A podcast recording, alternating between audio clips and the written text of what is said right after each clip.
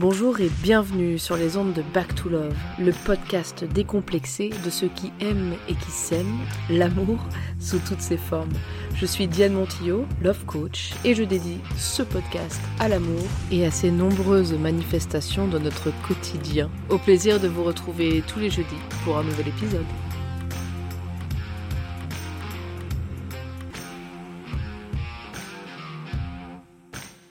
Bonjour à tous et bienvenue dans ce nouvel épisode du podcast de Back to Love, l'épisode 15. Et oui, déjà l'épisode 15, comme je suis fière d'avoir réussi jusqu'ici à pondre un nouvel épisode par semaine. C'est incroyable. Ça n'a pas toujours été évident, hein, vous avez bien suivi. Mais, mais, mais, bon, on en est quand même là. Alors, ça ne fait certes que 15 épisodes, hein, ça dépend toujours d'où on le regarde. Mais quand même, c'est un bel accomplissement et, j'en suis contente. Je me mets une petite euh, table dans le dos. Pour me dire, c'est bien, Diane. Continue. Évidemment, l'exercice, j'ai l'impression, euh, devient de plus en plus facile et que cela me prend de moins en moins de temps à accoucher d'un nouvel épisode. Alors après, on verra, hein, au fil de l'eau et au fil des épisodes. Mais c'est quand même assez chouette de se sentir plus musclé à mesure que l'on pratique.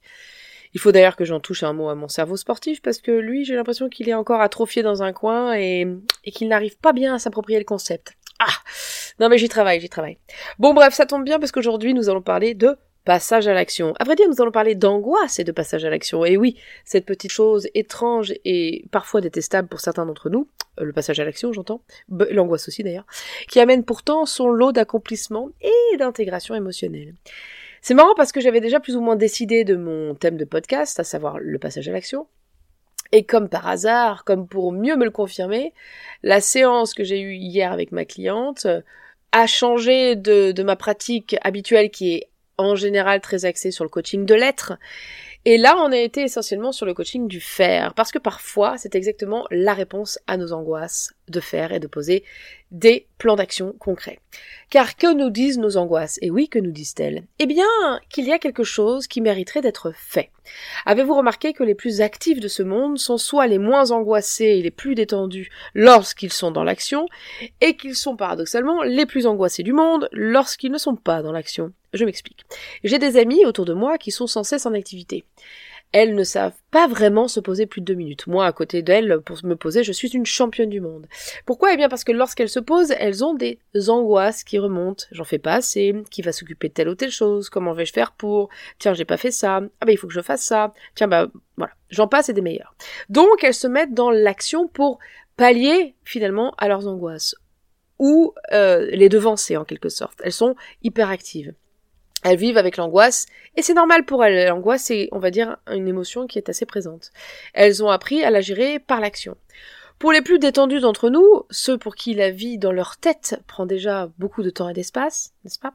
L'angoisse est, à mon avis, paradoxalement moins présente. Mais quand elle pointe le bout de son nez, ah ah Là, elle donne l'impression de tout envahir. Pourquoi? Eh bien, parce qu'on n'en a pas vraiment l'habitude. Pourquoi? Parce que l'action n'est pas notre mode de euh, fonctionnement préféré. Donc on essaye en premier lieu de pallier à l'angoisse avec notre tête, notre cérébrale, par habitude si vous voulez, pour finalement nous rendre compte que l'angoisse prend encore plus de place. Mais au secours Comment comment je vais faire pour me sortir de cette chose étrange qui se colle à moi? On serait capable de se rouler en boule dans un coin en espérant que ça passera, et ça ne marche décidément pas, sauf si on décide de se rouler 45 pets et de les fumer à la chaîne. La raison pour laquelle je vous parle euh, voilà de cérébral, c'est parce que je, m'en réfère ici à l'énéagramme. Pour d'entre vous qui le connaissent euh, déjà, l'énéagramme est un schéma de la psyché humaine entre guillemets qui résumerait, euh, qui présenterait neuf grandes personnalités, même si finalement on peut aller jusqu'à je pense 78, il me semble 78 nuances différentes. Et d'autres d'autres diraient peut-être même plus de 200 parce que si on va dans les subtilités on peut aller vachement plus loin. Bref donc ces neuf euh, on va dire bases d'êtres humains seraient divisées euh, elles aussi en trois parties. Les cérébraux d'un côté ceux qu'on appelle les instinctifs de l'autre et enfin les émotionnels. Il y aurait trois centres principaux. Faisant partie de centres euh, de centres mentaux n'est-ce pas? Je remarque euh, des différences euh, de fonctionnement sur le fond, et quand bien même nous avons chacun toutes ces parties à l'intérieur de nous, et que nous avons chacun des modes euh, favoris, je remarque que l'angoisse, il me semble, est souvent, entre guillemets, l'émotion qui est juste avant le passage à l'action. Pour ceux en tout cas euh, qui n'en ont pas l'habitude et pour ceux qui se trouvent contraints à ne pas pouvoir passer à l'action pendant un certain temps. C'est l'angoisse qui monte euh, lorsqu'on ne peut pas faire. C'est peut-être qu'une théorie euh, qui mériterait d'être argumentée, hein, mais voilà, j'en suis là aujourd'hui. Bref, donc le remède très simple à certaines angoisses, notamment pour ceux qui ont tendance à vivre dans leur tête, c'est l'action. Parce que notre angoisse nous indique que nous devrions faire quelque chose que nous ne faisons pas. Voilà. Et lorsque nous nous mettons en action, bizarrement, l'angoisse décroît, enfin, et laisse de nouveau la place à d'autres émotions beaucoup moins handicapantes et paralysantes. Ça paraît contre-productif de passer à l'action lorsque l'on se sent paralysé par l'angoisse, mais c'est en fait parce que nous avons trop attendu de passer à l'action que l'on se sent paralysé. Vous me suivez? Parce que pour ceux d'entre vous qui ont suivi le podcast de la semaine dernière, vous savez que j'ai pris une décision qui me pousse au cul à fond les ballons et qui du coup m'angoisse. en, tout cas, qui a généré de l'angoisse chez moi. Mais l'angoisse vient notamment du fait que je n'ai pas posé assez d'actes jusqu'à maintenant, et donc cette ultime décision me pousse à bouger, à, passer à l'action parce que justement ça m'angoisse. Elle me pousse à angoisser pour bouger. Et devinez quoi? Eh ben depuis je bouge et je passe à l'action pour pallier à mon angoisse bien sûr, qui m'indique que je devrais bouger. Vous suivez toujours là parce que moi je m'y perds. C'était pareil pour ma cliente euh, hier. Du coup vous allez me dire que c'est pas très love love comme sujet, mais mes clientes, toutes volontaires qu'elles sont d'améliorer leur vie amoureuse, ont aussi d'autres chats à fouetter, bien heureusement, fort heureusement. Et je suis là pour leur prêter main forte, quel que soit leur dilemme du moment. Et quand on est bien dans tous les domaines de notre vie, eh ben on est bien partout, hein, vous avez remarqué.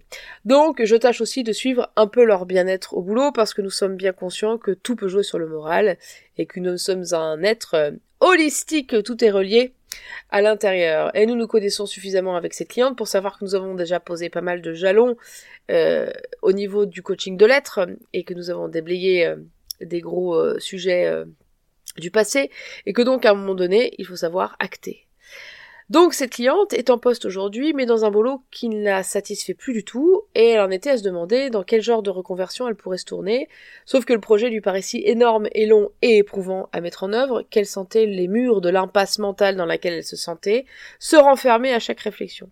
Nous sommes partis de l'objectif SMART que beaucoup d'entre vous connaissent sûrement, mais que je vais redétailler un peu ici par souci d'efficacité et puis d'accessibilité pour tout le monde.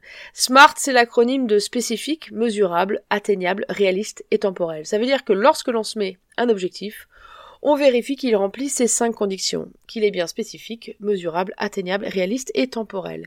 Nous sommes donc partis de cela pour mettre de l'ordre dans ces idées. Et finalement, après un premier tableau SMART, elle a réalisé qu'elle avait déjà les diplômes et les compétences pour lancer un autre projet, quelque chose qu'elle avait déjà concrétisé par le passé, qui avait très bien fonctionné, qui en plus lui avait plu, et qui lui permet sur le moyen long terme de développer d'autres services qu'elle a super envie de développer et qu'elle savait pas trop euh, euh, comment faire.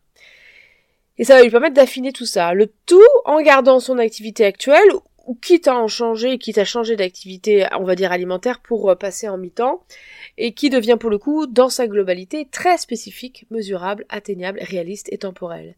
Nous avons déterminé, en définissant chaque étape concrète, qu'il lui fallait une semaine de boulot seulement, et oui, pour relancer son activité.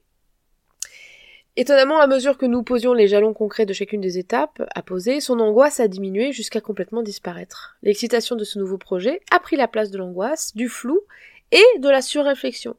Bref, donc, lorsque l'on considère que la majorité des vieux dossiers émotionnels de notre vie sont en ordre, c'est-à-dire que nous avons euh, adressé en nous les angoisses qui viennent du passé. Et les angoisses, encore une fois, qui nous poussent à faire quelque chose pour se libérer de ces angoisses. Et oui, l'angoisse n'est pas juste là par hasard. L'angoisse, elle dit bouge ton cul, trouve des solutions. On va pas rester là indéfiniment dans cet état-là. Bref, donc, lorsque l'on considère que la majorité de ces vieux dossiers émotionnels de notre vie passée sont en ordre, il est possible de reconnaître que l'angoisse actuelle est tout simplement une alarme qui nous suggère fortement de passer à l'action. Et je crois de plus en plus au fait que tout ce que nous ressentons est parfaitement juste et que nos branchements biologiques et métaboliques sont parfaits tels qu'ils sont, c'est-à-dire que toutes nos émotions sont justifiées et nous indiquent la voie à suivre pour aller vers plus d'authenticité, de bien-être et d'épanouissement. Dans le cas de ma cliente, son angoisse était tout à fait justifiée. Elle la pousse à aller vers ce qui est juste pour elle, vers ce qui va l'épanouir et la nourrir à tous les niveaux. Bref, passer à l'action et concrétiser son projet qui va lui permettre de faire tout ça. Merci à cette émotion, du coup. Idem pour moi et ma a priori folle décision qui a généré une grosse angoisse en moi, certes, mais qui me pousse justement à aller plus nettement vers ce euh, avec quoi moi aussi je vais pouvoir plus m'épanouir et me sentir en accord avec mes désirs et mes rêves. Et si ces émotions n'existaient pas, aussi inconfortables soient-elles sur l'instant, nous ne passerions pas à l'action, nous ne prendrions pas conscience qu'il y a un problème et que nous pouvons ajuster et faire mieux, et nous resterions dans notre confort finalement pas si confortable avec nos petites habitudes finalement pas si exaltantes. Et si nos angoisses étaient des alliés qui nous invitent à aller explorer profondément, primo, nos croyances à notre sujet, deuxio, nos désirs et nos projets, et tertio, de quoi les concrétiser et en ressentir toutes les conséquences, c'est-à-dire plus de cohérence, d'authenticité et de bien-être. Et si, quoi qu'il arrive, notre cerveau et nos branchements biologiques et métaboliques nous amenaient précisément où nous avons envie d'aller, c'est-à-dire où notre cœur et notre être profond nous invitent à aller. Pour cela, il faut reconnaître qu'il n'y a rien de mal foutu ou de mal branché chez nous, et que si nous ressentons ce que nous ressentons, c'est qu'il y a un message derrière, et pas des moindres qui nous encourage à aller vers notre légende personnelle, comme le dit si bien et si poétiquement Paolo Coelho dans L'Alchimiste, le livre de mon éveil spirituel l'année de mes 14 ans. Soit dit en passant. Le passage à l'action est un merveilleux cadeau que nous pouvons nous faire, aussi inconfortable que cela puisse paraître au début pour certains d'entre nous qui n'avons pas cette tendance naturelle à aller vers l'action, pour nous rapprocher vers toujours un peu plus de nous, de notre cœur. Et ben voilà, Finalement, on retombe sur nos pattes. Vous voyez bien qu'on y revient toujours à notre cœur, à l'amour dans ce podcast.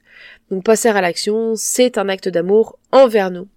Sur ce, je vous aime. Faites-vous le cadeau de passer à l'action après avoir sondé vos angoisses et vous verrez, une fois qu'elles ont fait leur boulot, nos angoisses, elles sont ravies de repartir toutes légères et de laisser place à d'autres émotions, nos copines, pour garder le fil qui nous mène tout droit vers plus d'amour et de bonheur dans notre vie.